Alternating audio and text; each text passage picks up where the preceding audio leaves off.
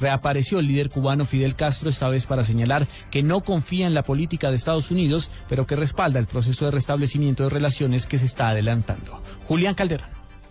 El líder cubano Fidel Castro afirmó hace minutos en un mensaje a los estudiantes de la Universidad de La Habana que no confía en la política de Estados Unidos, aunque respaldó la solución pacífica y negociada a los conflictos de acuerdo con las normas internacionales.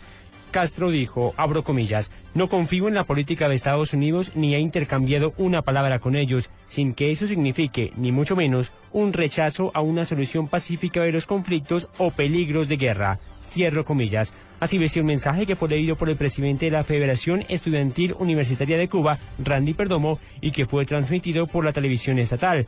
Este es el primer pronunciamiento que hace el líder de la histórica revolución cubana frente a los acercamientos que en los últimos días han tenido representantes del gobierno de Estados Unidos y el gobierno cubano, luego del anuncio del presidente Barack Obama de buscar el restablecimiento de las relaciones con la isla.